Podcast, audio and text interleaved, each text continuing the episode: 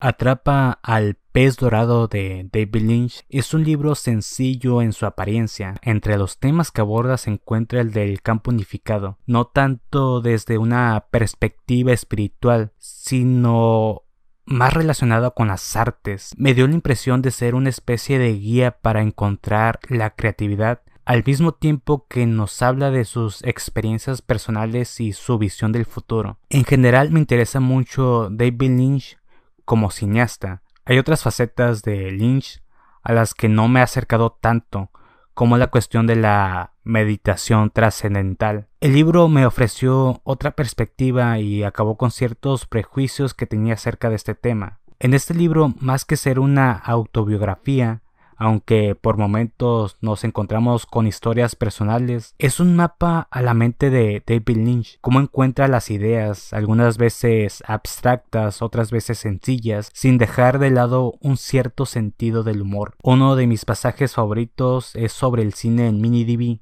Su película El Imperio fue grabada en este formato, al momento en el que el libro fue publicado, había una cierta guerra entre el cine análogo y el cine digital. De alguna manera, David Lynch comprendió el futuro que tomaría el cine de autor gracias a las cámaras digitales y cómo esto se convertiría en un boom para la creatividad. Es un libro muy recomendable para las personas que buscan inspiración a la hora de crear y como dije al principio, es una especie de guía creativa que no cae en la literatura de autoayuda.